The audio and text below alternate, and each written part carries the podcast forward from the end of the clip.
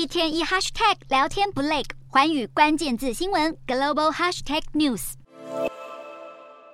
许多民众聚集在市场中采买蔬果，这个看似简单的日常，对阿根廷国民来说却越来越艰难。原因是阿根廷的通膨率不但居高不下，今年四月年增率还飙到百分之一百零九，物价更是节节攀升，让民众买个生活必需品都得精打细算。物价的攀升让各种民生用品的价格都水涨船高，因此民众也开始质疑政府的执政效能。面对民怨四起，阿根廷政府出面还价，盼能降低人民的生活成本。为了控制通膨并稳定波动的货币汇率，阿根廷宣布一系列措施，调整利率，增加对外汇市场的干预，以及加快与债权人交易等。此外，阿根廷经济部也在声明中表示，央行将升息，只不过要升多少，当局并没有详细说明。但有知情人士透露，阿根廷央行这次升息的幅度可能是二十四码，这意味着利率将达到百分之九十七。而一连串的措施，就希望能把阿根廷拉出经济泥淖。